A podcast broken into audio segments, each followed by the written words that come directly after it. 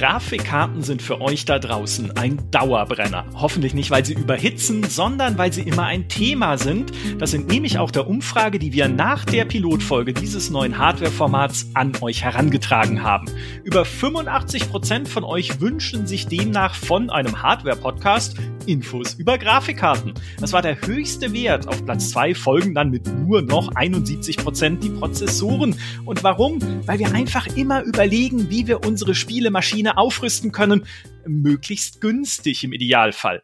Nun gibt es zwei gute Nachrichten. Erstens, wenn euch Grafikkarten interessieren, gibt's wieder einiges zu besprechen, denn endlich sinken die Preise, sodass ein Upgrade wieder erschwinglicher wird und wir können diskutieren, welche Karten sich jetzt am meisten lohnen.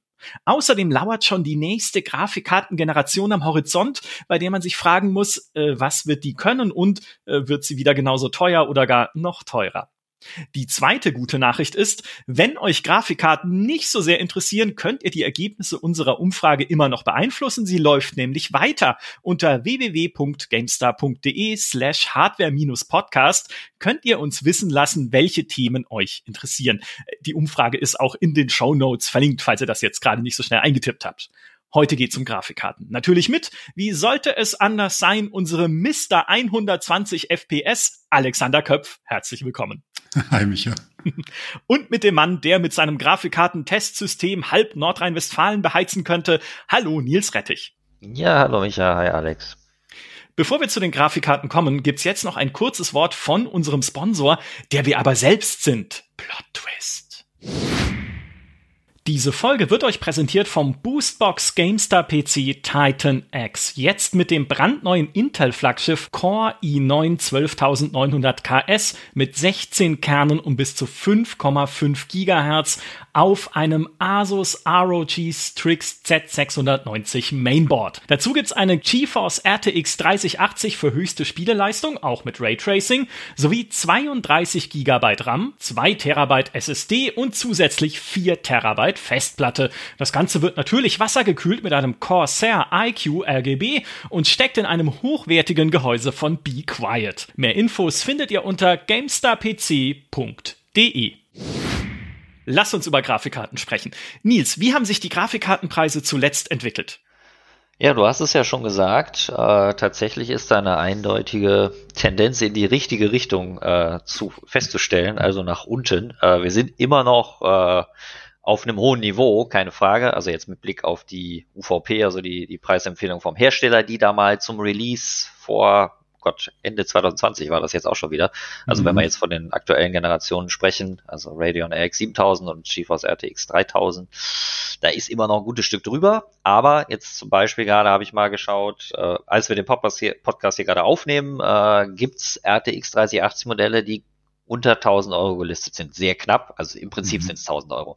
Aber das haben wir äh, ewig nicht gesehen. Äh, ist immer noch viel Geld. Ich glaube, die UVP 749 oder irgendwie sowas. Äh, ich glaube 729 oder so, äh, ja. oder 49 könnte schon sein. Sie haben es ein bisschen angehoben mittlerweile. Ist immer noch ne, sehr weit drüber äh, und 1000 Euro sehr viel Geld für eine Grafikkarte, aber die, mhm. das steht jetzt erst aber nur beispielhaft für so eine äh, generelle Entwicklung, die man sieht, ähm, die auch den Gebrauchtmarkt äh, betrifft. Übrigens, das hatte ich mir vor kurzem erst angeschaut. Da war ich auch sehr überrascht, wie heftig der Preisverfall da ist. Ähm, also gerade im Vergleich zum Anfang des Jahres, da hatte ich davor das letzte Mal geguckt, also Anfang Januar. Da waren Graf gebrauchte Grafikkarten so teuer wie, wie lange, also wie ja eigentlich vielleicht noch nie. Und jetzt innerhalb der letzten drei Monate sind die Preise deutlich wieder zurückgegangen. Also mhm. da gibt es positive Entwicklungen. Schön, endlich Entspannung. Das ist doch super. Äh, habt ihr eine Theorie, woran das liegt, dieser Rückgang? Ist dieser Markt jetzt äh, endlich mal gesättigt oder was glaubt ihr, woran das, woher das kommt? Ach, da gibt's verschiedene. Das eine ist natürlich, dass, dass die neuen Generationen jetzt quasi äh, schon in den Startlöchern stehen. Ich denke, es werden viele Leute drauf warten und äh, deswegen sinkt natürlich dann auch die Nachfrage nach den jetzt älteren Grafikkarten. Das andere ist, dass sicherlich ja die Produktion langsam nachkommt und äh, teilweise der Markt einfach schon auch eine gewisse Sättigung oder so Nachholeffekte einfach erlebt hat. Ähm, ja, ich denke, das, das wären, wären so die Hauptkategorien. Da muss man auch schauen, wie bei den Minern ist. Ich weiß jetzt nicht, wie die aktuellen äh, Preise bei den, bei den Kryptowährungen sind, aber die Kurse, ich, die haben, ähm, also die haben Anfang des Jahres äh, oder vor allem Ende 2021 und Anfang 2022 sind die deutlich gefallen. Also vor allem jetzt mal Ethereum ja. ist ja eigentlich der Hauptkurs da. Die sind schon äh, noch hoch, glaube ich, aber, aber genau, aber die sind ein Peak weg. Immer noch hoch, aber sie gehen auch im Moment wieder nach oben. Also es ist jetzt nicht so, dass dieser Verfall ähm, da jetzt anhalten würde und die, die Werte sind auch immer noch sehr hoch. Also es kann sich ja. sicherlich immer noch lohnen, äh, das Mining zu betreiben. Aber es ist nicht mehr ganz so äh, lohnenswert, wie es nochmal war. Und insofern, ähm, und da gibt es natürlich auch, wir haben natürlich ja die Karten mit den, mit den Miner-Sperren, ich meine, die kann man zwar auch umgehen, glaube ich, diesen, diese Low Hash Rate, wie heißen die gleich wieder? Ja, LHR, also genau, genau LHR-Karten die spielen auch sicherlich eine Rolle. Da kommen ganze Menge kleinere Faktoren zusammen, die das wahrscheinlich jetzt einfach begünstigen. Und ja, aber ich sehe schon als, als Haupttriebfeder auch äh, schon auch die sich anbahnen neuen Grafiken. Ja, ich denke auch, dass das so die Hauptfaktoren sind, die, die ein bisschen gesättigte Nachfrage dann so langsam und ähm, ja, dass die klar die Nachfragesituation vielleicht auch nicht mehr ganz so heftig ist wie jetzt noch äh, ja. äh, zu Beginn der Corona-Pandemie auch, ne, die sich ja auch ein Stück weit beruhigt. Also das sind auch so Faktoren, die da äh, mit reinspielen. Ja. Mhm. Wenn ihr jetzt so in den Markt schaut, wie er jetzt gerade ist, während wir den Podcast aufnehmen, live sozusagen, was würdet ihr denn sagen, gerade für Sparfüchse, welche aktuelle Karte hat das beste Preis-Leistungs-Verhältnis? Also das habe ich auch vor kurzem, äh, ist schon wieder eine Woche her, glaube ich, angeguckt, aber und da bewegt sich sehr viel sehr schnell, aber die Tendenz wird trotzdem gleich bleiben. Also ähm, die, die RX 6600er Karten von AMD, die haben wirklich ein gutes Preis-Leistungs-Verhältnis. Ähm, und auch so, also es sind immer eher die kleineren Karten. Ich meine, das war auch schon immer mhm. so, ne? Je teurer ja. es wird und je schneller, desto schlechter auch das Preis-Leistungs-Verhältnis. Also in der Übersicht, die ich da gemacht habe, klar, eine RTX 3090 oder jetzt die RTX 3090 Ti, die es ja jetzt auch gibt, die ja. kann man beim Preis-Leistungs-Verhältnis natürlich vollkommen vergessen. Äh, dafür holt man die sich nicht. Ähm, da kann man besser weiter unten schauen kommt natürlich Wo, immer ein bisschen Darf ich da an. kurz einhaken? Natürlich. Kurz? Weil ich habe vorher nachgesehen, weil ich habe die 3090 Ti da, ganz kurz nur, die muss wieder weg, weil da gibt's ganz wenige und die Hersteller sind auch dann froh, wenn die Tester die untereinander tauschen. Aber ich habe nachgesehen, die gibt's für 2500 und ich war direkt überrascht, dachte mir, was so günstig ist die, also in Anführungsstrichen. Was ein Schnäppchen, ja. Was ein Schnäppchen. Ich habe eher damit gerechnet, ja, die wird schon so drei, dreieinhalb kosten. Aber das zeigt schon, die, die Preise sind wieder auf einem relativ normalen Niveau. Und was man jetzt mhm. nicht sieht, ich mache hier so diese Gänsefüßchen mit meinen Fingern. ja, man hört ja. sie. man hört sie fast. Aber Preis-Leistung, ne, wenn man natürlich auf das Verhältnis FPS pro Euro guckt. Ja. Meine, da spielen natürlich viele Faktoren eine Rolle, muss man auch bei der Grafik, die ich da gemacht habe. Äh, ne, da kommt es ja darauf an, spielst du mit Raytracing oder ohne. Tendenziell haben da halt die Nvidia-Karten schon noch gewisse Vorteile. Welche Auflösung spielst du, welches Spiel? Ne, das kann man jetzt so ganz einfach über einen Kamm scheren, kann man es nicht. Mhm. Ähm, aber klar, äh, tendenziell ist man mit den langsameren Karten hast du eigentlich immer ein besseres Preis-Leistungs-Verhältnis. Ja. Kommt, kommt natürlich auch darauf an, womit du selber jetzt spielst. Ne? Wenn du 4K-Monitor brauchst, mhm. willst du halt natürlich auch eine gewisse Leistung haben. Oder wenn du viel Wert auf hohe FPS-Zahlen legst, Mr. 120 FPS kann ein Liedchen davon singen. Ich, habe neuerdings tatsächlich so einen Anwendungsfall. Ich habe neuerdings sogar so einen Anwendungsfall, das ist wirklich interessant. Ich habe seit äh, zwei Wochen eine Virtual Reality, äh, Virtual Reality Headset da, eine Vive Pro 2, die halt quasi mit 5K auflöst, also wenn man beide Augen zusammenrechnet. Und dafür ist dann eine richtig schwere Grafikkarte schon gut. Wenn du da auch ordentlich FPS, damit das auch wirklich gut ausschaut, mhm. haben willst, äh, da lohnt sich schon. Aber das ist jetzt für mich persönlich, weil ich selber spiele auf dem 21 zu 9 ähm, UVQHD, also 3440 mal 1440 Pixel. Da ist eigentlich so eine 3090 oder 3080 Ti überdimensioniert, aber für den speziellen Fall, da, da lohnt sich schon. Glaubt ihr denn, dass diese Preisentwicklung, also der Preisverfall, äh, möchte ich fast sagen, also die, die, der, der Überwert, den wir haben äh, über der UVP, der jetzt langsam abgebaut wird, glaubt ihr, dass es so weitergeht? Und glaubt ihr tatsächlich, dass wir in der aktuellen Generation irgendwann wieder bei der UVP mal ankommen werden? Also, wenn ich da mal anfangen darf, ich glaube ähm, tatsächlich, dass wir das vielleicht sehen könnten. Ähm, da spricht schon einiges dafür. Zum Beispiel ein Video hat schon mehr oder weniger, ich weiß nicht, ob es 100% bestätigt ist, aber da hieß es zumindest mal so von, ähm, wie heißt die, Colette oder so, äh, ich weiß nicht, völlig Ja, die, äh, ja, äh, genau, Chief Financial ja. Officer von, von Nvidia. Die hat meinte, okay, die werden äh, RTX 3000 und 4000 gleichzeitig fertigen und auf jeden Fall verkaufen. Das spricht also schon dafür, dass eben, wenn man sich jetzt mal das, das, das, das wahrscheinlich fallende Interesse an der RTX 3000 Generation anschaut und trotzdem bleibt die Produktion irgendwie halten, dann könnte man schon davon ausgehen, dass die irgendwann mal UVP-Preise erreichen. Mhm. Das kann ich mir tatsächlich vorstellen. Also bei den Grafikkarten schon der letzten Generation. Um ehrlich zu sein, und gleiches gilt wahrscheinlich dann auch für vor allem die, selbst wenn die die alten Grafikkarten nicht weiter produzieren, dann müssen die halt preislich irgendwo nachziehen, höchstwahrscheinlich.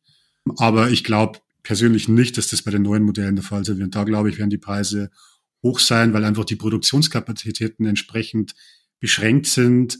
Du hast halt verschiedenste äh, Industriezweige, die halt da alle bei den Auftragsfertigern wie TSMC ähm, auf Jagd gehen und da halt Chip fertigen lassen, Chips fertigen lassen wollen. Und damit konkurrieren halt die Grafikkartenhersteller. Jetzt kommt dann auch noch Intel dazu, die, glaube ich, zwar in 6 Nanometer fertigen lassen. Ähm, AMD und Nvidia, die gehen beide schon auf 5 Nanometer. Also es sind dann wirklich andere Fabriken, wo die dann gefertigt werden. Ähm, aber ich glaube, insgesamt werden wir da schon dann wieder, ja, also ich glaube nicht, dass wir die neuen Grafikkarten zu, zu UVP sehen werden. Das kann ich mir nicht vorstellen, ehrlich gesagt. Ja.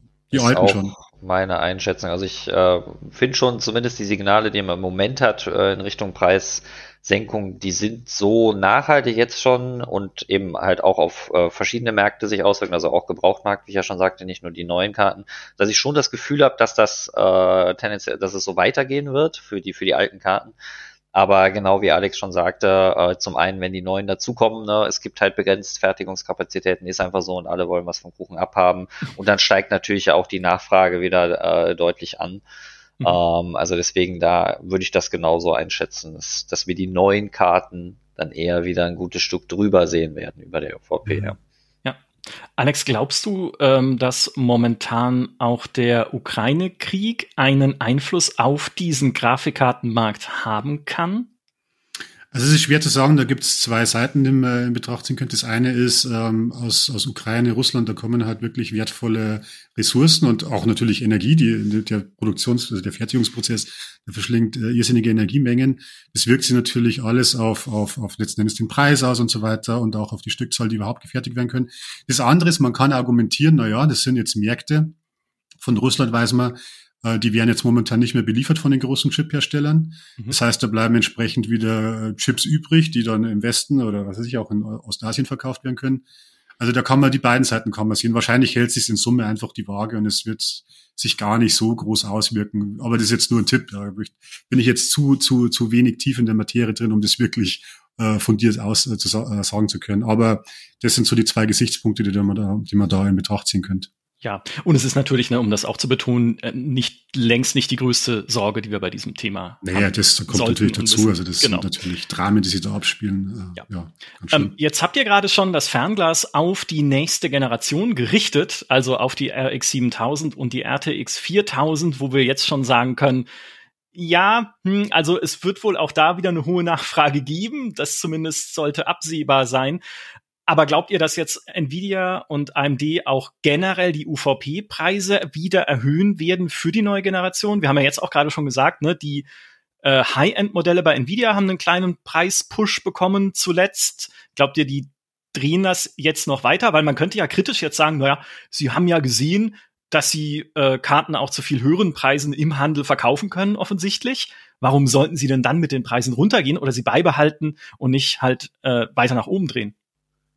Also ich persönlich glaube nicht, dass sie äh, jetzt quasi sagen werden, okay, wir konnten unsere 3080 für 1300 verkaufen, jetzt machen wir einfach für die 4080 eine UVP von 1300 mhm. und wir senken, äh, wir, wir erhöhen das Niveau generell so stark, dass du halt dann erst bei 400, 500 einsteigen kannst. Ähm, weil das, also es gibt durchaus auch schon viele Leute, ähm, die nicht so viel Geld für eine Grafikkarte ausgeben. Äh, und auch was Nvidia in irgendwelchen Investoren-Calls und so weiter immer wieder auch sagt, äh, klar haben sehr viele Leute schon auch RTX 3000 Karten und 2000 Karten, aber es gibt auch immer noch eine große Basis von Menschen, äh, die nicht, die noch nicht zu Raytracing Generation sozusagen gewechselt hat. Ähm, übrigens auch bei uns auf der Seite jetzt erst eine Umfrage gehabt ähm, zum Thema Raytracing, wer das nutzt. Und da haben die meisten Antworten war, äh, nein, meine Hardware, also ich nutze es nicht, weil meine Hardware kein Raytracing unterstützt. Also es ist äh, durchaus auch noch ein sehr großer Markt da, den Nvidia noch äh, quasi bedienen kann mit neuen Karten. Und das wird halt mit Karten, die ab 500 Euro kosten, sehr schwierig. Da erreichst du einfach nicht alle Leute. Und also meine Einschätzung ist schon, dass sie grundsätzlich zu dem alten, in Anführungszeichen, Preisgefüge oder dem, bei dem wir jetzt waren, schon wieder zurückkehren wollen. Und das ist zumindest schon auch im Interesse von sowohl im Nvidia als auch AMD ist, äh, auch neue Karten in ja, attraktiveren oder niedrigeren Preisregionen anzubieten. Äh, und solange sie ja eine große Bandbreite haben, ne, also auch Karten, ne, jemand, der 2000 Euro für eine Grafikkarte ausgeben will, der kann das bestimmt auch äh, mit der nächsten Generation tun. Ähm, aber ich persönlich glaube nicht daran, dass jetzt die Hersteller generell sagen, wir haben gesehen, die Leute geben so viel Kohle aus, äh, also nehmen wir die auch. Ähm, das glaube ich nicht. Hm, nee, das glaube ich ja. Ich bin ganz bei Nils. Mhm. Ähm, die müssen, irgendwo muss die Balance noch stimmen. Und da waren die letzten zwei Jahre eh schon, also die Leute, die, die waren schon erheblich sauer auch oder wütend auch auf, aufgrund der hohen Preise. Ich glaube, da würden sich die Firmen dann auf Dauer selbst schädigen. Also zumindest vom Image her. Die Leute brauchen natürlich Grafikkarten, wenn sie spielen wollen, aber der Image-Schaden, der wiegt natürlich schon auch. Ja, ja gut, wobei man, ne, wenn, wenn ich so mir in die in, in meine gute alte Spieleindustrie gucke, dann äh, nimmt man den Image-Schaden manchmal auch einfach mit, wenn man Dinge ausprobieren möchte und rudert dann hinterher zurück und sagt, mhm. oh, das war alles nicht so gemeint mit den Lootboxen in Battlefront 2. das kann ja auch dann immer passieren. Aber kommen wir doch mal äh, zur Next Generation, ne? also zur nächsten und neuen Generation der Grafikkarten. Wann kommen die denn? Gibt es schon Hinweise darauf, wann uns jetzt die RTX 4000 und RX 7000er Serien erwarten könnten? Also ist, glaube ich, wie üblich so Ende des Jahres. Normalerweise sind immer so die Launchzeiträume Oktober, November. Mhm. Also konkreteres gibt's jetzt dazu nicht, äh, noch nicht, aber ich schätze mal, es wird sich wieder auf das hinauslaufen. Weil man liest ja auch schon, also sich, dass die ersten Production Samples und so weiter, die werden schon abgelichtet, die, die, die Gerüchteküche und die Leaks, die, die werden langsam angekurbelt. Also es ist alles genauso, wie es, wie es eigentlich die letzten Jahre auch war. Und ich vermute auch, dass, dass der Release-Zeitraum in etwa etwa dann äh, sein wird. Ja, ja also ich mhm. denke auch, da ist, äh, wie Alex schon sagt, the same procedure as every year oder im Grafikkartenbereich as every second year oder ja. Ne, also da haben wir eigentlich zumindest zuletzt oft diesen Zwei-Jahres-Rhythmus schon so gehabt und es war immer Richtung Weihnachtsgeschäft, äh, ist ja auch naheliegend äh, im, im Herbst und wie auch immer, die Hersteller lassen sich vorher offiziell quasi nie in die Karten gucken, da wird gar nichts äh, oder sehr wenig, zumindest was jetzt einen konkreten Release-Termin und so angeht, vorher verraten. Ähm, also da werden wir uns wahrscheinlich auch noch ein bisschen gedulden müssen. Äh, man weiß ja nie, ob dann vielleicht doch zu einer Computex oder so äh, schon mal ein bisschen geteasert wird. Ähm, offiziell bekannt ist aber noch nichts und ja, es ist aber schwer davon auszugehen, dass es so Richtung äh, ja, Herbst, vierte Quartal, Anfang viertes Quartal vielleicht so gehen wird, genau. Mhm. Was erwartet ihr denn von dieser neuen Generation? Also wird das nochmal jetzt ein, ein richtiger Sprung oder wird es sogar irgendeinen neue, neuen richtigen Trend geben, wie wir es zuletzt beim Raytracing gesehen haben, oder ist es jetzt eher so ein inkrementeller Schritt mit den neuen Karten? Das würde ich jetzt sagen, es ist so ein inkrementeller Schritt. Äh, mehr Leistung wird es geben, te neue Techniken äh, sehe ich jetzt nicht. Sowas wie Path Racing ist, glaube ich, doch noch lang weit entfernt das ein nochmal komplexerer Algorithmus ist oder einfach leistungsaufwendiger äh, zu berechnen als, als, als Raytracing. Ähm, nee, es wird mehr Leistung geben. Da gehen natürlich die Gerüchte, ah, das ist auch the same procedure as every uh, two years oder second year. mm, gehen sie von 200, 300 Prozent Leistungssteigerung aus, zumindest was die theoretische Rechenleistung anbelangt. Da kann es vielleicht sogar sein, weil wenn man jetzt bei einem Video schaut, ich glaube, da geht's jetzt, da sind wir jetzt maximal bei 10.796 ALUs, also Recheneinheiten auf so einem Grafikprozessor auf der 3090 Ti. Und ich glaube, mit der neuen Generation, äh, Loveless heißt die oder Ada nur noch, glaube ich, mittlerweile, sollen es 18.452 oder so sein. Und wenn man das mit einem gesteigerten Taktraten verrechnet, dann kommt man wahrscheinlich wirklich auf eine theoretische Rechenleistung, also im Sinne von Teraflops. Ähm, von, von, von der Verdrei oder Verdreifachung. Aber ich schätze mal, es wird auch wie immer sein, dass das dann, äh, ja, in der Spieleperformance wird nicht ganz so viel ankommen. Ich glaube, es wird ein großer Sprung schon, das denke ich auf alle Fälle. Vielleicht sehen wir wirklich von diesen einzelnen Modellen, von diesen einzelnen Serien, also was weiß ich, 30, 80 auf 40, 80, vielleicht sehen wir da wieder 50, vielleicht sogar 70, 80 Prozent, das könnte ich mir vorstellen. Aber mehr, also, also eine Verdoppelung, nee. Das ist eigentlich fast nie drin. das ist, ja, also erfahrungsgemäß. Ja, ja, ja, das wäre eh schon ordentlich, das wäre gigantisch. Also da, da glaube ich auch dran, dass es wirklich ein großer Sprung wird. Aber es wird jetzt nicht so sein, dass du sagst, du hast auf einmal doppelt so viele FPS. Ähm, das glaube ich nicht ganz. Mhm. Was vielleicht schon noch äh, erwähnenswert ist oder so, ist zwar keine neue Technik, aber interessant ist äh, die, die unterschiedlichen Ansätze, die da laut Gerüchten zumindest jetzt AMD und Nvidia fahren werden. Ähm, ja. Also da ist demnach so, dass laut aktuellem Gerüchtestand AMD äh, einen Multi-Chip-Ansatz äh, fahren wird, auch bei den Grafikkarten. So ein bisschen erinnert es an die CPUs, die Ryzen-Prozessoren, die setzen ja auch auf äh, so ein Chiplet-Design, wo dann mehrere, also du hast bei deiner Vierkern-CPU hast du dann einen, einen Kernkomplex, äh, bei der, bei der Acht-Kern-CPU hast du zwei von diesen Komplexen mit jeweils vier Kernen, die dann miteinander kommunizieren. Hat vor allem den, den großen Vorteil jetzt bei den CPUs, dass man halt gut skalieren kann, ne, unterschiedlich schnelle CPUs äh, mit je nachdem aktivierten oder deaktivierten Chiplets, ähm, was, was die Fertigung auch einfach effizienter macht. Äh, und das soll jetzt auch bei Grafikkarten in ähnlicher Form kommen, also dass du nicht nur eine, eine Single GPU hast, sondern äh, dass da zwei Chips zusammenarbeiten. Ähm, und bei Nvidia ist der aktuelle Stand, dass sie das mit der nächsten Generation jetzt noch nicht haben werden, sondern dass ja. sie dann erst mit RTX 5000 oder wie auch immer es heißen wird, äh, auch diesen Weg gehen. Ähm, genau, das erinnert auch so ein bisschen an SLI, wird ist, ist nicht vergleichbar und äh, sollte äh, die ganzen Probleme, die SLI hatte, äh, mit Mikrorucklern und was da alles dazu gehört, schlechter Skalierung.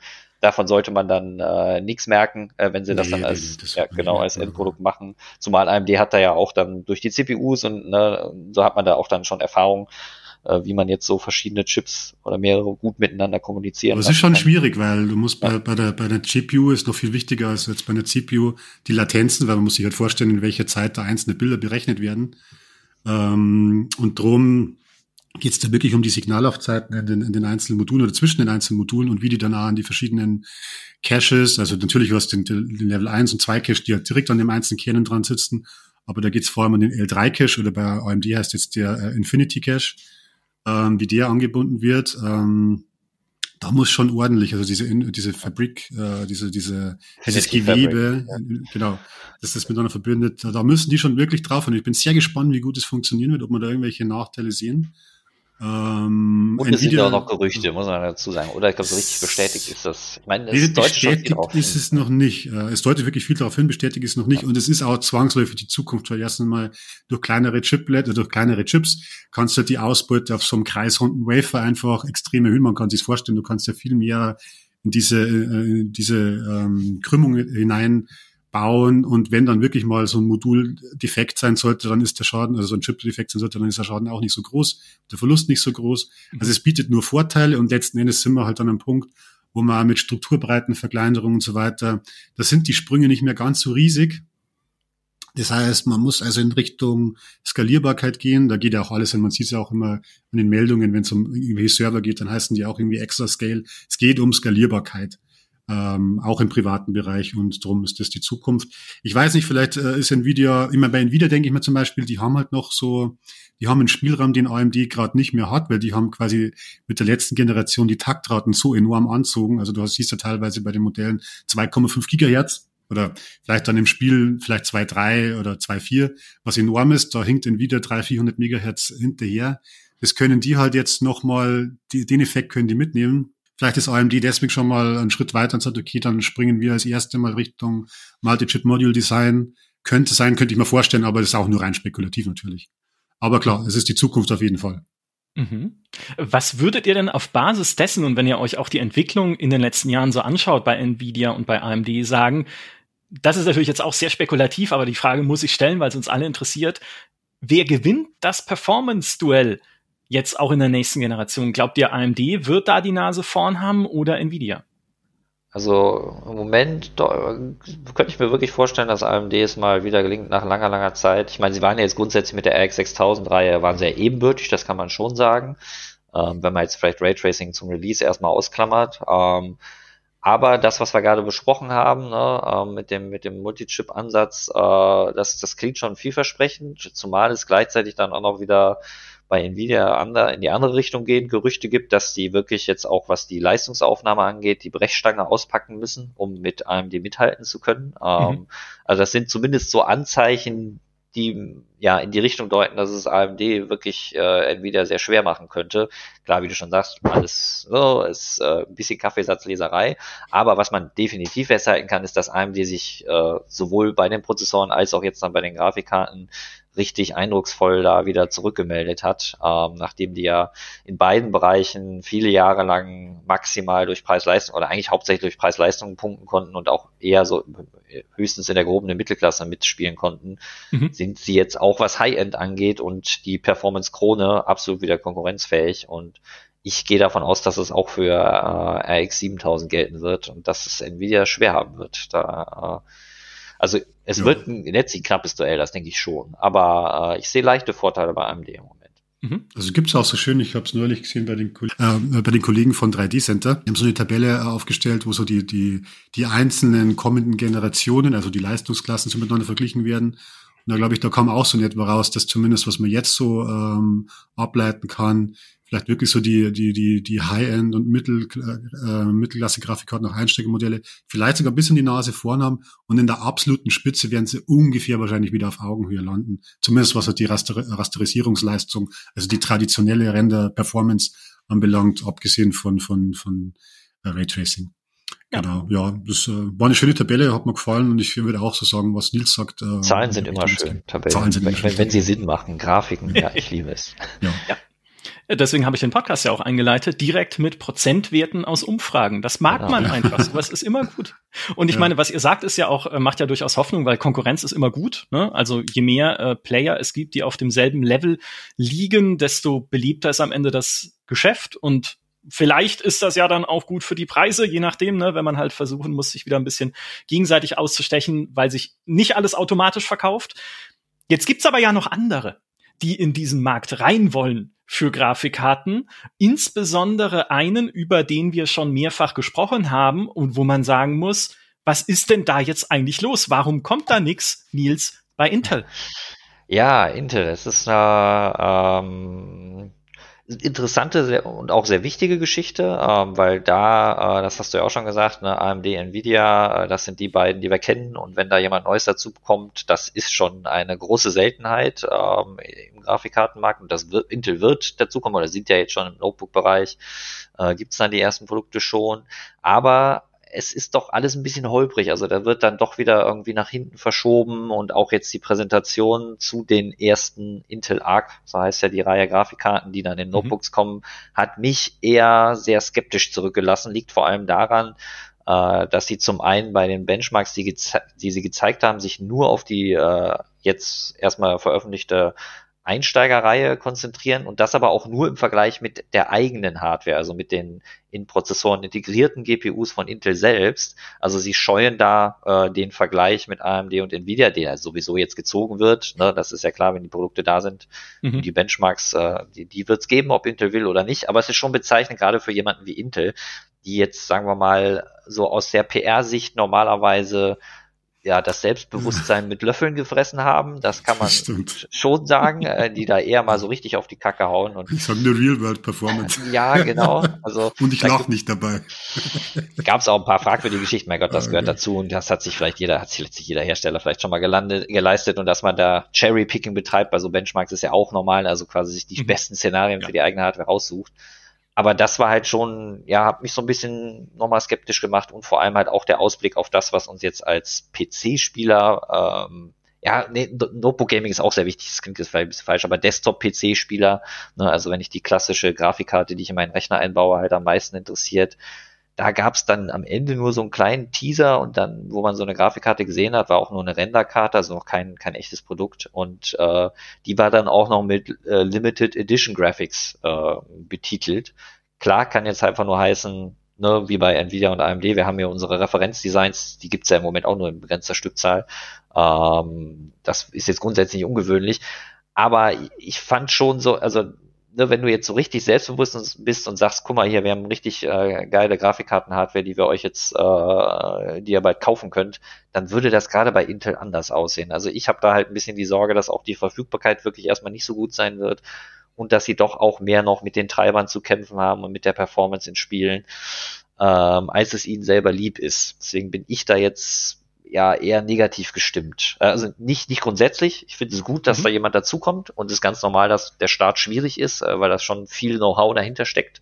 Ne? Äh, in dem ganzen äh, Grafikkartengeschäft sehr viel Know-how, das auch ein Intel nicht mal eben so aufholen kann.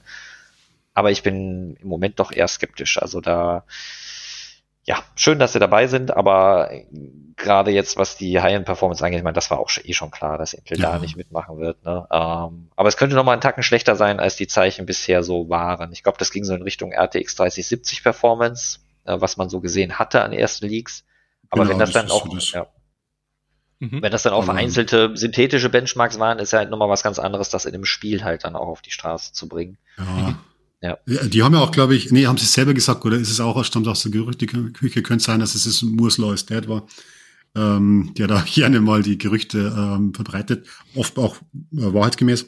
Aber da ist schon so, dass man also davon ausgeht, dass die im ersten Jahr natürlich jetzt Linie mit Treiberoptimierungen beschäftigt sein werden und vielleicht der echte Angriff aber wirklich mit der neuen Generation erst kommt. Die heißen jetzt, glaube ich, Intel Arc Alchemist. Mhm. Und nach der Alchemist 3 kommt dann Battle Match, danach gibt's noch irgendwas, irgendwie, keine Ahnung, ich weiß jetzt nicht mehr genau, wie die heißen. Ähm, aber ich glaube auch dieses Jahr, und vielleicht muss man da auch noch anfangen, ähm, das eigentliche Problem ist ja, dass die so spät kommen. Wenn die jetzt wirklich Anfang des Jahres kommen werden ja. mit einer Leistung vielleicht wirklich von einer 30, 70 zu einem vernünftigen Preis, wird man gesagt, ja gut, dann sind die wirklich eine Konkurrenz.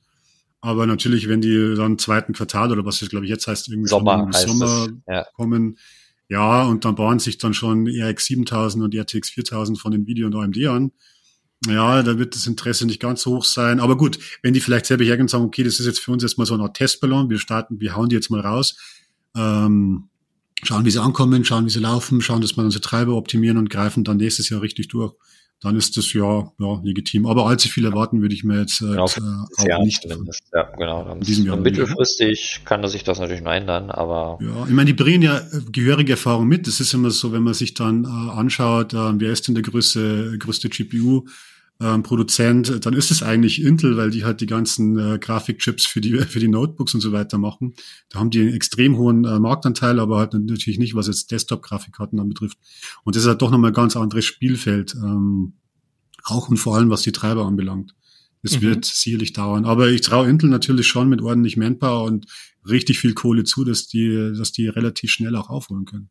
Ja. Glaube ich schon. Oh, ja. bin auch, ja. bin auch persönlich sehr gespannt auf die Techniken, weil die liefern ja auch ähm, so ein echtes DLSS-Pendant, also so ein Upscaler, der auch auf einer künstlichen Intelligenz oder auf einem, sagen wir mal, Algorithmus des maschinellen Lernens, um genau zu sein, basiert. Äh, da bin ich auch sehr gespannt, was das denn kann. Das ist für mich, glaube ich, so das, wo ich am meisten gespannt bin bei den Intel-Grafikkarten. Wie schlägt mhm. sich das im Vergleich zu äh, e-, eben Nvidias DLSS und AMDs äh, FSR, das jetzt in zwei, Version 2.0 schon gibt, soll auch deutlich besser sein als die erste Iteration. Äh, da bin ich richtig gespannt.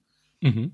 Jetzt wollte ich gerade schon einhaken, als du Geld und Manpower gesagt hast, ne, und meinen beliebten Spruch anbringen, Geld schießt keine Tore, wie man bei Amazon sieht, wenn sie Online-Rollenspiele entwickeln. Also, ne, Geld alleine löst es dann auch nicht. Natürlich muss man sich Know-how auch aufbauen, was Nvidia und AMD jetzt natürlich ja jahrelang gemacht haben. Und klar, wenn du neu einsteigst, hast du es vielleicht am Anfang jetzt erstmal nicht. Was ich da noch spannend finde, ist, Nils hat das Schlagwort schon genannt, ist äh, Notebook Gaming. Weil wir haben ja auf der CES dieses Jahr schon gesehen, dass auch Intel sehr stark seine mobilen Prozess äh, Prozessoren, sage ich, seine mobilen GPUs betont hat, die kommen werden. Und äh, auch AMD hat jetzt vor kurzem die neuen Ryzen 6000 Modelle angekündigt für Notebooks und so weiter. Glaubt ihr, dass das eine neue Sparte wird, oder beziehungsweise ist es ja schon eine Sparte, eine beliebte, aber dass dort auch dieser Kampf jetzt überhaupt erst anfängt mit Intel, also dass sie versuchen, sich im Notebook Gaming jetzt erstmal eine Basis zu schaffen und dann halt weiter zu gucken, was machen wir beim Desktop? Also das ist auf jeden Fall vorstellbar. Was man die letzten Jahre sieht, auch immer bei den Präsentationen und Keynotes, ist, dass, dass mobiles Gaming immer mehr im Fokus der Hersteller rückt. Ja. Und wir sind ja, wir sehen das selber an den, an den Cloud-Streaming-Diensten, die funktionieren noch alle nicht so gut. Ich weiß, GeForce Now, glaube ich, ist mittlerweile ist das Beste oder so. Ich habe es jetzt auch schon lange nicht mehr probiert. Stadia ist faktisch fast, darf man das laut sagen, fast gefloppt. Zumindest ist es irgendwo in der Versenkung verschwunden. Man hört kaum mehr was davon, wenn es schlecht ist. Also es ist schon noch auf absehbare Zeit wahrscheinlich so, dass es auf wirklich äh, lokale oder stationäre Hardware-Power ankommt. Und äh, wie gesagt, und bei den Präsentationen sieht man immer wieder, und die sagen es dann auch ganz schön, dass man halt da in dem Bereich riesige Wachstumsraten hat. Also die Leute wollen unterwegs spielen, die wollen mobil arbeiten und trotzdem irgendwie noch irgendwie ein bisschen daddeln können. Und ja, darum, darum wächst es und darum könnte ich mir schon vorstellen, dass Intel natürlich da mehr angreifen will, weil da kommst du einfach mit den integrierten äh, Grafikchips nicht so weit. Die sind schon alle ziemlich gut, aber wenn es dann wirklich schöne Grafik und mittlerweile sind halt Auflösungen von 1080p im Notebook-Bereich eher schon Auslaufmodelle, da sieht man halt jetzt eher WQHD, also 2560 x 1440. Und da brauchst halt schon potentere Grafikkarten. Drum könnte ich mir schon vorstellen, dass das ein Ziel von Intel ist, wo auch AMD und Nvidia auch wirklich angreifen. Und man merkt es ja in den letzten Jahren verstärkt. Ja, und es ist äh, sicherlich auch so, dass das, ja schon sagt, es äh, gibt ja verschiedene Einsatzbereiche oder das halt Mobilspielen, also Notebook ist halt einfach sehr flexibel, ne? Da kannst du halt äh, sowohl sagen, das nehme ich mit in den Urlaub, wenn ich da mal eine Runde zocken will, oder ich setze mich auf den Balkon und arbeite und wenn du halt quasi alles in einem Gerät haben kannst, ist es natürlich nicht äh, grundsätzlich verlockend, finde ich durchaus auch. Und klar, durch, die Techn durch den technologischen Fortschritt müssen das ja dann auch schon längst keine dicken Klopper mehr sein. Ne? Das können ja auch durchaus relativ schlanke Geräte sein. Oft für mich noch ein bisschen zu laut, aber äh, da bin ich auch sehr empfindlich. Ähm, also das, und dann kommt auch noch hinzu, dass es jetzt gerade in der Chip-Krise, habe ich öfter auch mal gelesen, Leute gesagt haben, nee, ich kaufe mir jetzt keine Desktop-Grafikkarte und kein äh, komplett, äh, kein, kein äh, ja, PC, den ich mir hinstelle, sondern ich habe beim Notebook irgendwie das bessere Preis-Leistungs-Verhältnis bekommen.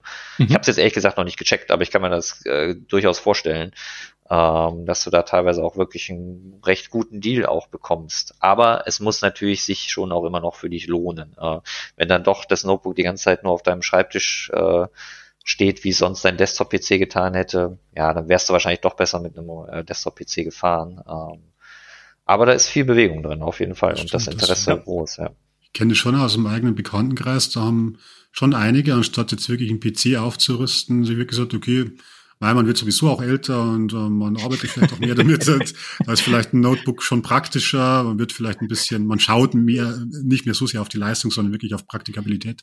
Mhm. Und da haben schon einige jetzt auch, äh, sind Richtung Gaming Notebooks gegangen. Ja. Ist auch ja. ganz gut. Tatsächlich, ich kann es auch nicht 100% sicher sagen, aber es war eine Zeit lang so, dass, dass, dass wirklich Notebooks so ein bisschen so der Geheimtipp waren für Leute, die Grafikkarten gesucht haben, weil da einfach das Preis-Leistungs-Verhältnis noch einigermaßen in der Balance war. Was vor allem daran gelegen hat, dass sich die, die Hersteller natürlich schon relativ früh mit entsprechend großen Kontingenten eindeckt haben und da die Preise also bei weitem nicht so volatil waren wie jetzt zum Beispiel auf, auf, dem, auf dem Endkundenmarkt für, für, für uns Spieler. Ähm, drum konnten die lange Zeit einfach Notebooks noch zu vernünftigen Preisen kaufen, äh, verkaufen, aber wenn die Grafikkartenpreise an sich schon relativ hoch. Äh, meine Theorie, was diesen Notebook-Markt angeht, ist ja auch, dass er auch Menschen anvisieren kann, die Spiele spielen, die vielleicht halt nicht die allerhöchsten Hardware-Voraussetzungen haben. Und das sind ja Millionen von Menschen, wenn man sich sehr beliebte Spiele anguckt, wie äh, League of Legends, Counter-Strike Go, Minecraft und so weiter. Klar, Minecraft kannst du zu Tode modden und brauchst dann einen Rechner, der noch gar nicht existiert. Aber ihr wisst, was ich meine. Also es gibt eine riesige Zielgruppe da draußen, die gar nicht unbedingt High-End-Gaming betreiben möchte, sondern sich sehr zu Hause fühlt, vielleicht auch in E-Sport-Titeln wie halt im League of Legends und im CSGO und äh, sich dann denkt, ja, und das will ich halt auch gerne unterwegs oder bei Freunden dann irgendwie mal kurz auspacken können, um da eine Runde LOL zu spielen. Und das bringt uns zu unserem nächsten Themenbereich, einem neuen Steckenpferd von mir seit ungefähr einer Stunde, als ich erfahren habe, dass es das gibt, nämlich Grafikkarten aus China, also von chinesischen Herstellern, die auch in China produziert werden. Da drängen neue Firmen in den Markt. Und was man dazu sagen muss, vorerst in den chinesischen Markt. Ja. Also das ist jetzt noch nicht unbedingt eine Sache, die uns im Westen interessieren muss, aber es ist sehr spannend, äh, da mal hinzugucken und zu schauen, was da gerade passiert. Da gibt es zum Beispiel eine Firma namens Jingjia, ich hoffe, ich spreche das richtig aus, Micro, die eine neue Grafikkartenserie, JM9 heißt die, rausgebracht haben oder rausbringen wollen, wo das Topmodell ungefähr auf dem Niveau einer GeForce GTX 1050 liegt. Also längst keine aktuelle Grafikkarte, längst nicht das Niveau, was wir inzwischen in dem Core-Gaming-Markt gewohnt sind. Aber Sie sagen, ja, für uns ist das jetzt halt eine, ne, wir betreiben halt diese, diese Iteration momentan, auch wir lernen, auch wir bauen immer größere Modelle. Der Vorgänger, die JM9, äh, JM7 Serie war noch auf dem Niveau einer GeForce GT 640. Also da ist es dann schon ein ordentlicher Sprung zur GTX 1050. Und mal schauen, ne, wir arbeiten auch gerade an einem neuen High-End-Modell, das dann eine GTX 1080 ungefähr erreichen könnte von der Leistung her.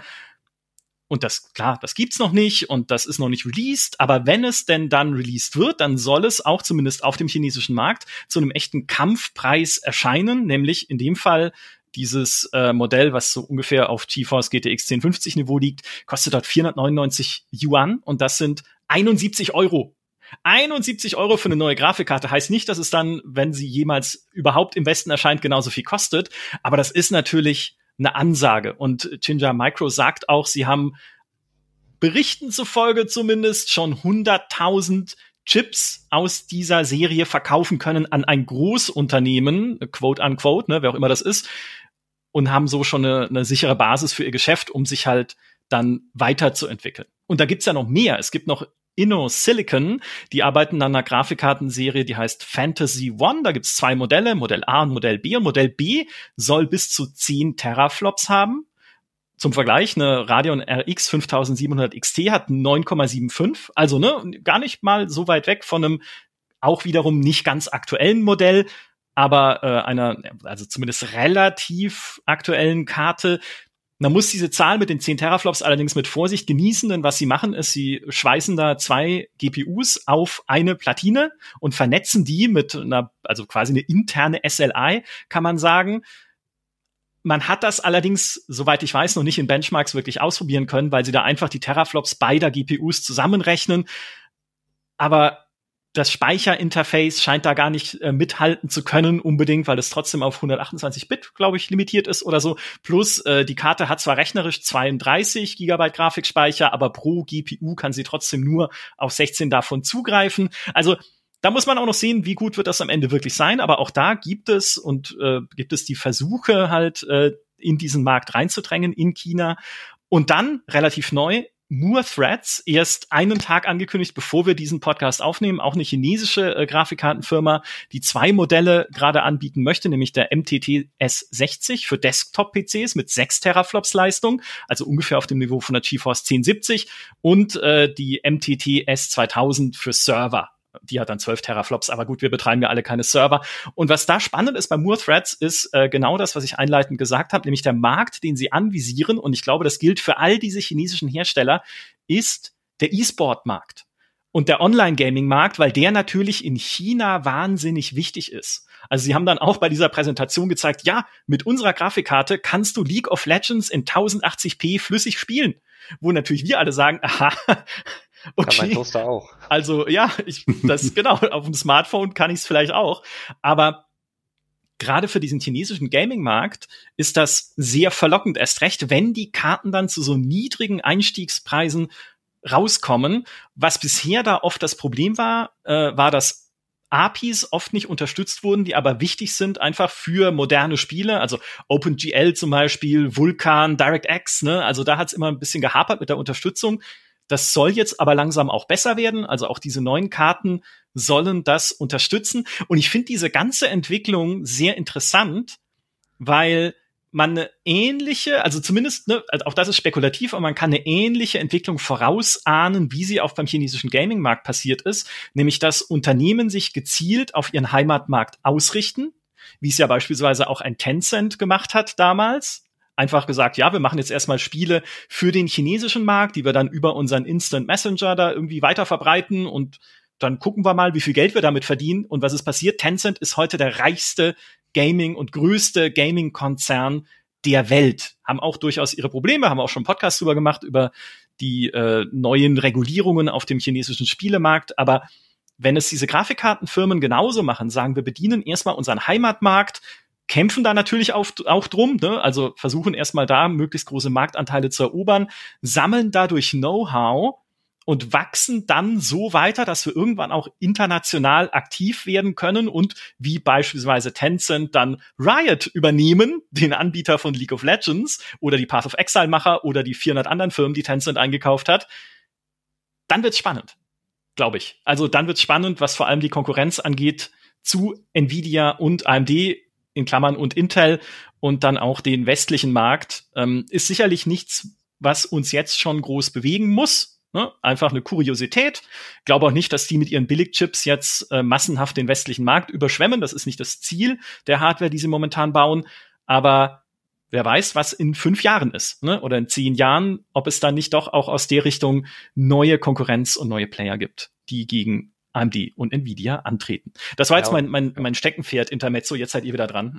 Ja, ich, ich, nur ich was noch zu sagen, was mhm. vielleicht der, das mit dem Toaster, das sollte jetzt, klang jetzt auch äh, ein bisschen despektierlich, äh, das ist, ist auch Quatsch, weil, ähm, wie du es ja auch schon gesagt hast, das Gaming ist ja ähm, ein, ein riesengroßer Markt, deswegen halt, äh, weil es ja nicht nur ähm, ne, das, das ja, High-End-Gaming gibt. Klar haben wir jetzt auch gerade als so, ne, GameStar hat schon auch eine Zielgruppe oder bei uns haben wir auch viele Spieler, wie wir in Umfragen immer sehen, auch wirklich sehr schnelle Hardware, ne? Und ähm, als Hardware-Tester kriegt, ne, beschäftigt man sich natürlich auch mit der schnellsten äh, Hardware überhaupt, äh, aber dass man die natürlich nicht braucht, um viel Spaß beim Spielen haben zu können, das ist ja vollkommen klar. Uh, und das gilt dann genau eben für solche Titel wie League of Legends oder CSGO, wie du es ja gesagt hast, die ja ganz bewusst auch äh, mit lang eher langsamer Hardware gut laufen können. Und äh, insofern ist auch völlig äh, ja verständlich oder klar, warum soll China nicht sagen, hey, wir wollen da gerne nicht abhängig sein von äh, anderen Firmen aus oder Firmen aus anderen Ländern und bauen unser eigenes Know-how auf, damit ihr Grafikkarten bei uns direkt kaufen könnt. Ja. Ähm, völlig naheliegend. Ähm, ja, wie, an den Performance-Daten, die du da jetzt so grob genannt hast, auch klar, ne, Teraflop vergleichen ist immer schwierig, wenn man, wenn es nicht die gleiche Architektur ist. Ne? Also insofern auch da muss man immer ein bisschen gucken, ähm, was das im Endeffekt dann in der Praxis wirklich heißt. Aber sie arbeiten sich Stück für Stück vor, wird wahrscheinlich auch noch eine ganze Weile dauern, bis man da auf einem AMD und Nvidia Niveau ist, wenn man da überhaupt hinkommen will, ist ja auch wieder die Frage, vielleicht braucht man es auch einfach gar nicht, äh, gerade für den Markt. Ähm, aber definitiv spannend, das zu verfolgen. Also das äh, sehe ich genauso wie du. Ich will, irgendwann müssen wir irgendwie an eine dieser Karten mal rankommen. Oh ja. Tja, das ist nicht so leicht. Ähm, die kann man so reimportieren lassen, glaube ich, oder sowas. Da gibt es schon irgendwie so Geschichten. Ich habe es ehrlich gesagt noch nie versucht, aber es wäre schon mal äh, spannend. Und es ist wirklich die Frage, ne, welche davon kann man überhaupt schon kaufen? Ich habe da ehrlich gesagt auch keinen Überblick. Wir brauchen Kontakte nach China. Ja, brauchen Kontakte, stimmt. Ja, ich hätte ein also paar Leute, ein paar Bekannte in China. Mal schauen. Ah ja, wollte gerade sagen, wenn China uns zuhört, dann meldet euch einfach. Ja, genau. viele von den Karten, um das Hallo, zu ergänzen, China. genau, viele von den Karten, die ich gerade erwähnt habe, gibt es noch nicht zu kaufen. Das sind die aktuellen Modelle, die jetzt auch gerade erst in den letzten paar Monaten vorgestellt wurden. Die sollen jetzt so allmählich in den Markt reintröpfeln. Das vielleicht noch, um Missverständnisse zu vermeiden. Man muss also sagen, also ich kann mich erinnern, ich habe vor zwei Jahren oder drei Jahren schon mal darüber berichtet, auch über dieses Modell von, wie heißt es immer, Ching, Qingzhou? Qingzhou. Qingzhou, genau, die, die sie mit der GTX 1080 konkurrieren. Ich glaube, vor zwei Jahren habe ich davon berichtet. Das ist schon, man merkt auch daran, klar, die, da tut sich echt was, aber die hinken da schon noch äh, gewaltig hinterher. Also das ist nicht so, auch wenn die Leistungsdaten, wenn man die so, wenn sich die gut anhören, da, da fehlt schon noch ein ganzes Stück. Und es verschleppt sich ja auch was, was Ankündigungen und dann letztendlich Fertigung und Produktion und Verkauf betrifft. Da verschleppt sich einiges. Da ist ja viel Marketing dahinter. Klar, die, die kämpfen natürlich da auch um Gelder, auch um staatliche Förderungen zum Teil und so, äh, die auch bedient werden wollen, wo wahrscheinlich auch ein bisschen ähm, mehr verspricht, als man momentan halten kann. Könnte ich mir zumindest vorstellen, soll jetzt keine Unterstellung sein. Mhm. Ähm, ja, also spannend auf jeden Fall, aber wenn ich jetzt so einen Tipp abgeben würde, äh, abgeben müsste, dann würde ich einfach davon ausgehen, dass es noch bis Ende des Jahrzehnts dauert, bis man da wirklich ernsthaft konkurrenzfähige Grafikkarten sieht. Weil da einfach so viel dran hängt. Wir haben es ja vorher bei Intel schon gehabt bei dem Thema, da hängt schon allein die Treiberoptimierung äh, davon ab und die haben gar kein, die haben noch gar kein Grundgerüst an Treiber. Die müssen sich das alles erst aufbauen, wofür so ein AMD und Nvidia schon seit Jahrzehnten im Prinzip arbeiten, das weiter verfeinern. Und, und dann gibt's ja, dann ist es nicht nur eine reine Architektur, eine GPU-Architektur, da kommt so vieles Platinendesign, da gibt so viele Komponenten auf so einer Grafikkarte, die, die extrem entscheidend sind für die Performance. Wir haben das auch bei, bei Nvidia gehabt mit der RTX 3000. Ich weiß gar nicht, ob das wirklich so, in, so ist, aber da geht es auch darum, wie, wie zum Beispiel die einzelnen Platinen genau gebohrt werden, damit du möglichst wenig, ähm, wenig kurze Signallaufzeiten und so weiter hast. Also da, da, da gibt es so viele kleine Details, die man beachten muss, wo Nvidia und AMD einfach so einen gewaltigen Vorsprung haben. Dann würde ich schon meinen, also fünf, sieben, acht Jahre, bis da wirklich was kommt, müsste man wahrscheinlich rechnen. Locker, Springen wir zurück in die Gegenwart. Und die Frage, die uns alle umtreibt, muss jetzt gestellt werden. Wann und was soll ich denn kaufen? Ja, also was ist denn jetzt für mich eine lohnenswerte Grafikkarte, respektive ne, welche, welche Serie, welches Modell? Die Frage nach dem Preis-Leistungs-Verhältnis äh, haben wir schon beantwortet. Ne? Also die beste Preis-Leistung haben tendenziell immer die kleinen Modelle. Je höher es dann wird, desto geringer wird der Performance-Gewinn pro Euro, aber ne, äh, am Ende die beste Performance haben trotzdem die High-End-Modelle.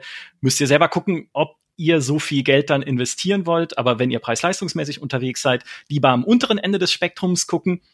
Die Frage, die sich jetzt natürlich, wo wir auch so viel über die nächste Generation schon gesprochen haben, viele stellen ist, soll ich denn jetzt überhaupt, also soll ist natürlich mal eine gute Frage, muss, muss ich denn jetzt eine Grafikkarte kaufen? Oder sollte ich in jedem Fall auf die neue Grafikgeneration warten? Und vielleicht damit einhergehend auch die Frage, was sind denn aktuell die Grenzen der äh, aktuellen Grafikkartenmodelle, die auf dem Markt sind? Also wo, wo merken wir denn selber, dass die an ihre Grenzen stoßen, dass wir sagen, okay, nee, das, das wird erst in der nächsten Generation flüssig laufen?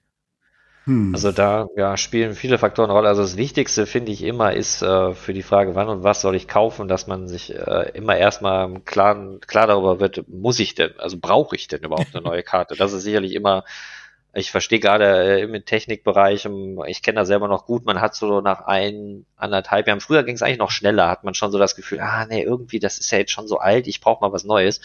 so ging es mir zumindest öfter mal. ähm, aber da, das finde ich ist immer das Wichtigste, gerade in der jetzigen Zeit. Also, ne, also ein guter Grund kann natürlich zum Beispiel sein, dass du sagst, ich möchte auch mir einen neuen Monitor kaufen, der eine höhere Auflösung hat, der eine höhere Bildwiederholrate hat. Das kann das Gaming-Erlebnis deutlich verändern. Ähm, Habe ich schon mal einen Artikel zugeschrieben zu meinem 32 neuen Monitor. Dimi hat vor kurzem äh, Dimitri Halle äh, zu seinem äh, Einsatz zu seinem Monitor was geschrieben. Das mhm. ist ein nicht zu unterschätzender Faktor, der wirklich ein richtig gutes Argument sein kann.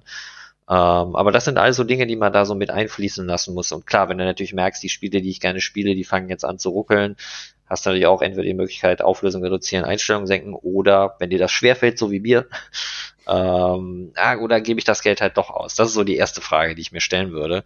Ähm, wobei ich schon auch sagen muss, im Moment, dadurch, dass die Tendenz bei den Preisen nach unten geht und die neuen Generationen am Horizont stehen, wenn du jetzt nicht wirklich unbedingt eine brauchst, weil deine alte Karte kaputt ist oder dein Lieblingsspiel nur noch vor sich hin ruckelt, dann würde ich jetzt schon warten. Ich meine, man kann natürlich ein Stück weit immer irgendwie warten. Das ist immer das Problem im Hardware-Bereich. Irgendwas Neues kommt immer. Ähm, aber die neuen Generationen kommen dann halt doch eher in so einem Zwei-Jahres-Rhythmus. Ne? Also insofern, wenn man noch ein bisschen Geduld haben kann, würde ich persönlich die jetzt schon abwarten. Ähm, auch gerade, weil ja vielleicht dann die RTX 3000er Generation vielleicht dann doch nochmal ein Stück günstiger sogar werden kann. Günstiger in Anführungszeichen. Mhm. Ähm, das wäre schon meine Tendenz im Moment, ja. Ja, das unterschreibe ich so. Man wird auf jeden Fall mehr Leistung fürs gleiche Geld kriegen. Ich glaube, das ist unstrittig.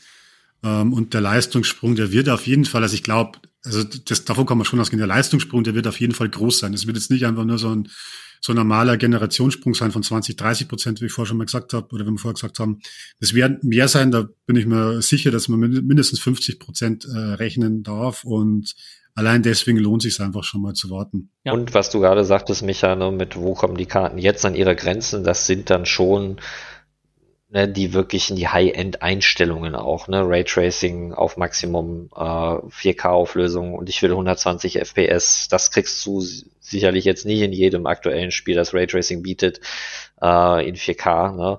Klar, man kann jetzt wieder darüber streiten, lohnt sich denn Raytracing auch? Das kommt jetzt ja aufs Spiel auch ein bisschen drauf an, ne? was es genau in dem Spiel macht, ist ja nicht immer gleich. Mhm. Äh, und auch der Performanceverlust ist nicht immer gleich. Und dann kommt ja noch sowas wie DLSS hinzu, ne? also das Upscaling-Verfahren von Nvidia oder bei AMD dann FSR, das Pendant. Äh, also da spielen viele Faktoren eine Rolle, aber man kann auch durchaus die aktuelle Hardware äh, schon äh, triezen, wenn man möchte, aber halt wirklich dann hauptsächlich in, in AAA-Spielen, sag ich mal, oder wirklich äh, Spielen mit sehr guter Grafik. Es gibt natürlich eine große Masse an Spielen, die auch so eine schnelle Grafikkarte nicht brauchen und wo sich so eine Grafikkarte langweilt. Ähm, klar, das kommt dann immer sehr darauf an, was man eben spielt und äh, wie wichtig einem äh, maximale Einstellungen sind und sowas, genau. Ich würde sagen, so, so eine persönliche Anekdote ist einfach so, ich merke, ähm, gerade jetzt äh, als, als Hardware-Tester auch oder als Redakteur, wo man einfach die ganze Hardware zur Verfügung hat. Wobei ich muss dazu sagen, ich habe mir früher auch schon immer das High-End-Zeug gekauft. Da habe ich mich nicht abhalten lassen. Aber nutze ich tatsächlich wirklich selber aus. Man schaut sich die, also ich schaue mir dann schon die AAA-Sachen an, aber meistens sind es ja doch die kleineren Spiele, die mich wirklich faszinieren, die halt irgendwie vielleicht spielerisch einfach mehr bieten oder so. Ähm, das kommt immer dazu. Das muss man vielleicht auch, da muss man sich manchmal wirklich an den eigenen Nase fassen und ein bisschen ehrlich zu sich selber sein und sagen, okay, brauche ich es denn wirklich? Brauche ich wirklich so viel Leistung? Spiele ich das wirklich? Oder geht es mir einfach nur darum, irgendein technisches Bedürfnis zu befriedigen oder keine Ahnung, irgendein Ego-Ding oder so? Ich weiß es nicht. Ähm, ja, aber jetzt ja. kommt hier dann Offenbarungseid wie ich dich nämlich eingeleitet habe als Mr. 120 FPS. Das ist eine Grenze, an die schon mein aktuelles System stößt, mindestens dann, wenn ich in 4K spielen möchte. Ich habe eine GeForce 3070. Brauche ich 120 FPS, Alex?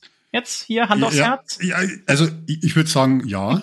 Ich, ja. ich weiß, jetzt werden, werden viele kommen und sagen, du hast doch gesagt, 30 FPS ist so geil im Steam Deck. Und ja. ja, das stimmt, es ist ein kleines Display und es ist drauf optimiert und so weiter und wahrscheinlich mit Bildsynchronisation schaut es echt überraschend gut aus, aber auf einem großen PC-Monitor ist es anders. Also da geht es mir zumindest so, da kann ich zwar Spiele auf 30 FPS locken per, per Treiber und Ingame und so weiter.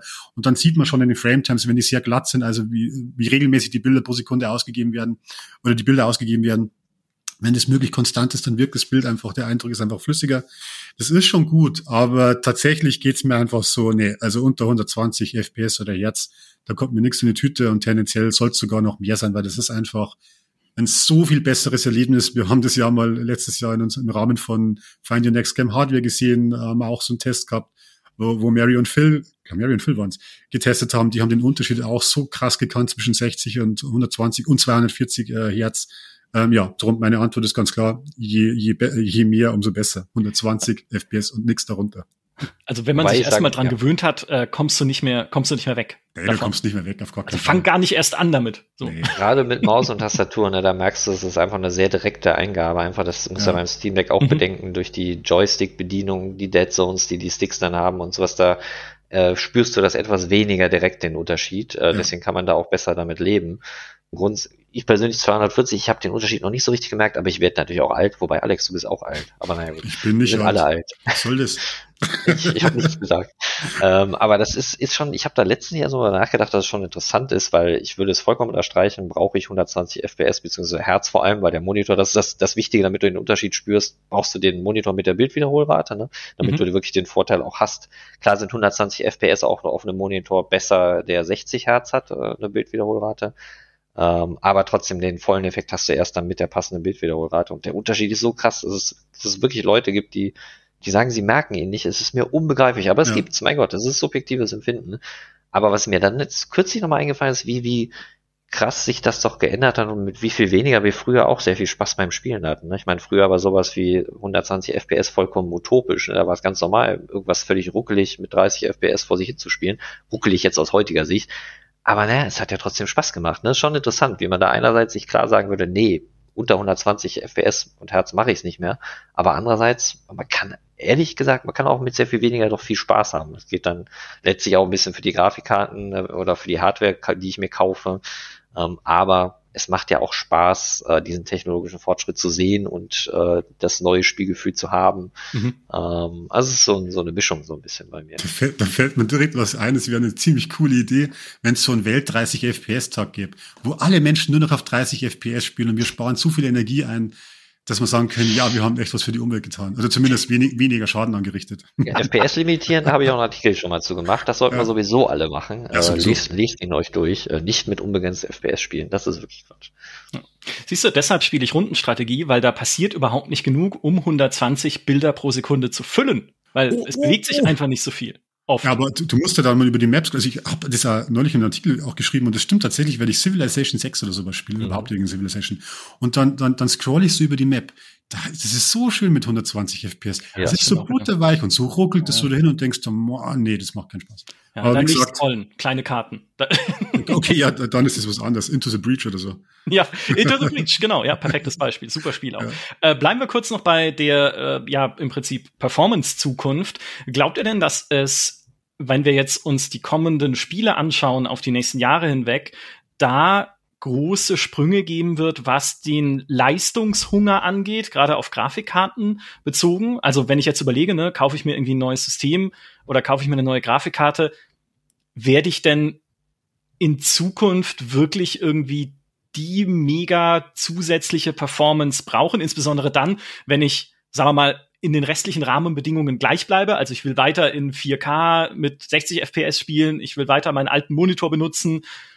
Gibt es irgendwas am Horizont, was diesen Leistungshunger verursachen könnte mit neuen Engines oder sowas? Hm, nee, das ist eigentlich so generell. Es wird immer mehr verlangt. Also das Niveau steigt einfach. Die Entwickler gehen irgendwann mal von, von höheren Grundvoraussetzungen äh, aus. Die, die, die Konsolen sind ja auch leistungsfähiger. Das heißt, da hat sich das Niveau einfach ein bisschen gehoben.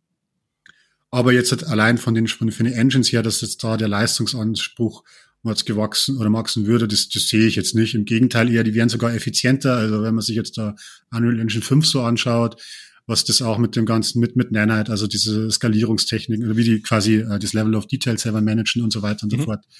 Ich glaube, dass da eher die, die, die, die Engines sogar noch ähm, einfach die Hardware besser ausnutzt in Zukunft. Also ich glaube, wir sehen wahrscheinlich einfach einen größeren Grafiksprung, allein deswegen, weil wir viel mehr Rechenleistung haben werden und gleichzeitig die Engines einfach besser werden. Was natürlich beides natürliche Prozesse sind. Es wird einfach, es, es verbessert sich einfach. Das ist eine Evolution. Drum insofern, nee, ich würde jetzt nicht nichts sehen, was da wirklich ähm, eine so viel größere Rechenleistung zwingend voraussetzen würde. Das nee. nicht davon sein. Und dann kommt da auch noch hinzu, dass, wie du schon sagst, ne, die, die, es geht eher in Richtung besser das ausnutzen, was wir haben. Und das, das kommt, betrifft dann ja auch noch andere Hardware außer Grafikkarten und CPUs, ne, wenn man jetzt Unreal Engine 5 auch in Richtung Direct Storage ähm, bedenkt, ne, was die neuen Konsolen ja schon haben, dass sie auch einfach sehr schnelle Datenübertragungsraten äh, von SSDs, PCI Express SSDs, äh, auch für Spiele besser ausnutzen. Äh, und mhm. das ist auch was, wo dann quasi ein Fokus auf die Performance von einer anderen Komponente ein bisschen gelegt wird. Also nicht die klassische, ne, wir brauchen vor allem mehr Grafikleistung, wird in Zukunft auch gelten,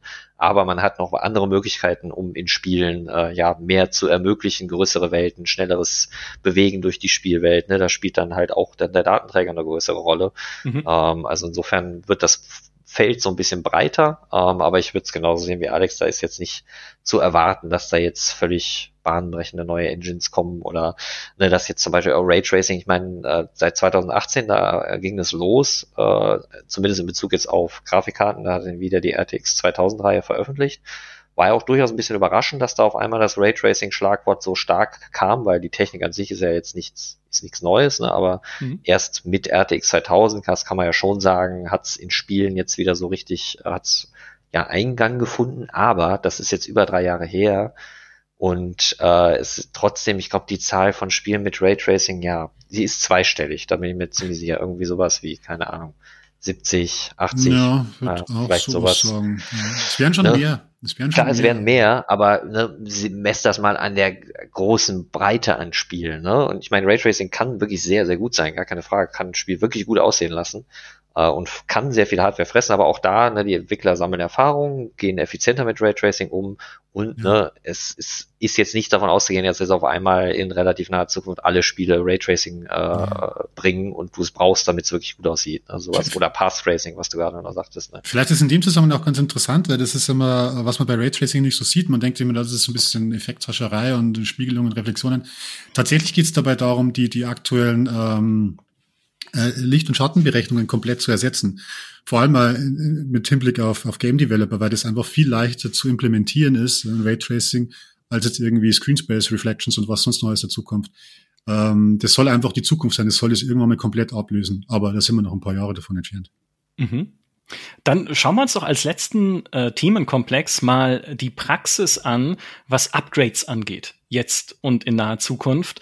Ähm, vielleicht das wichtigste Upgrade, was an das wir immer denken, wenn eine neue Grafikkartengeneration sich abzeichnet, ist, wie viele Kraftwerke muss ich eigentlich an meinen Rechner anschließen, damit die funktionieren? Respektive brauche ich ein neues Netzteil, weil man hört ja schon von Berichten von einem sehr hohen Stromverbrauch der nächsten Generation. Was ist da dran?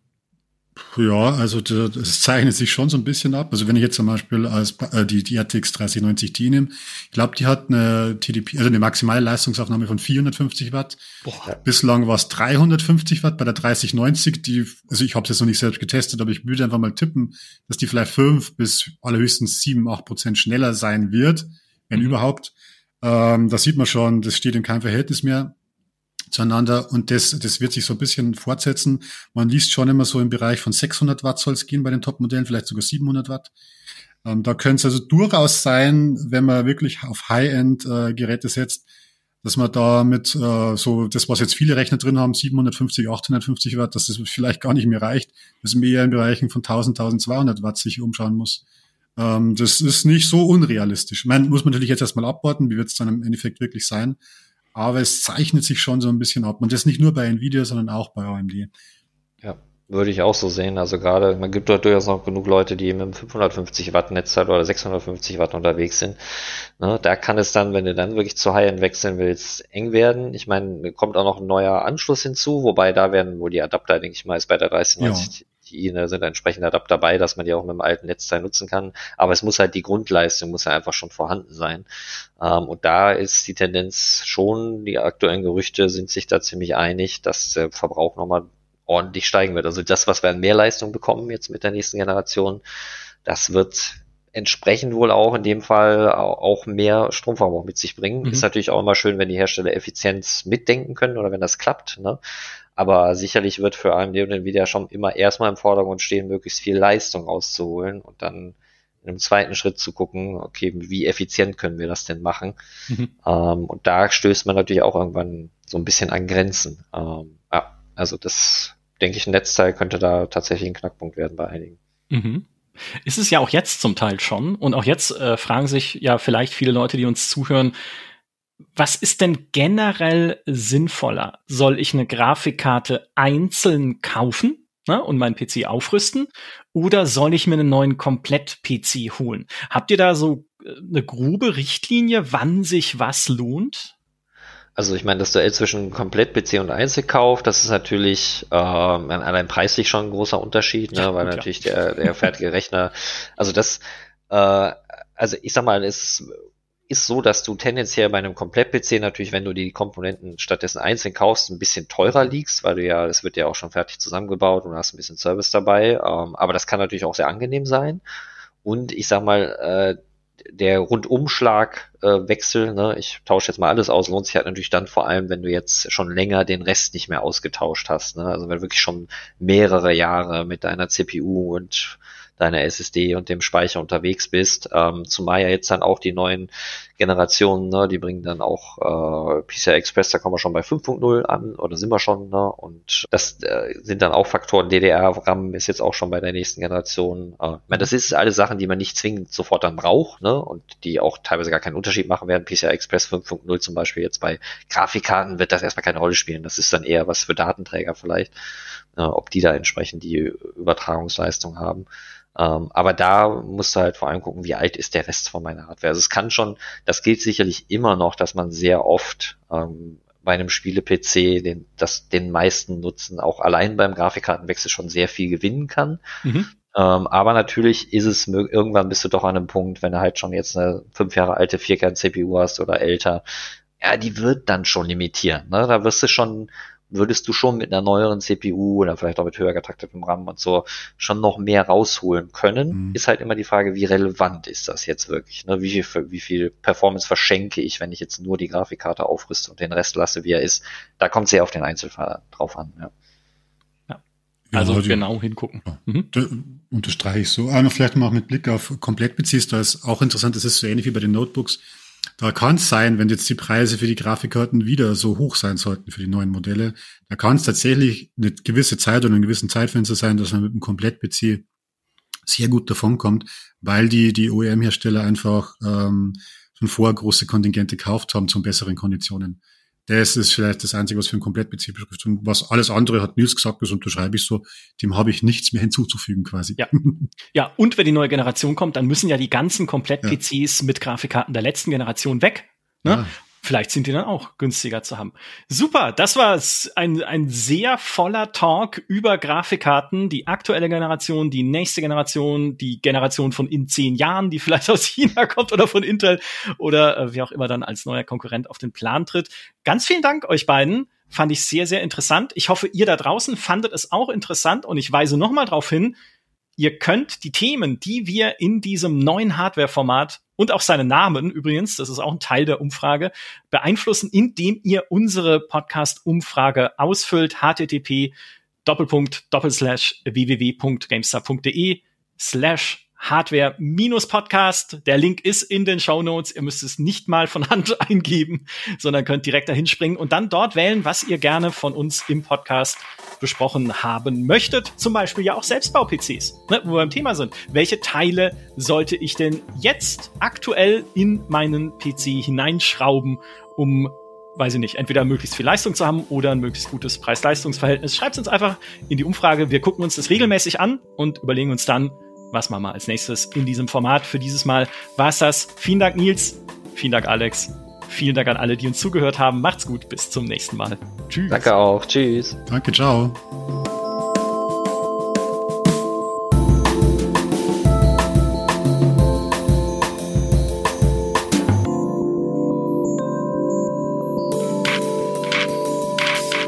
Meine Theorie, was diesen Notebook mag, ah, nochmal,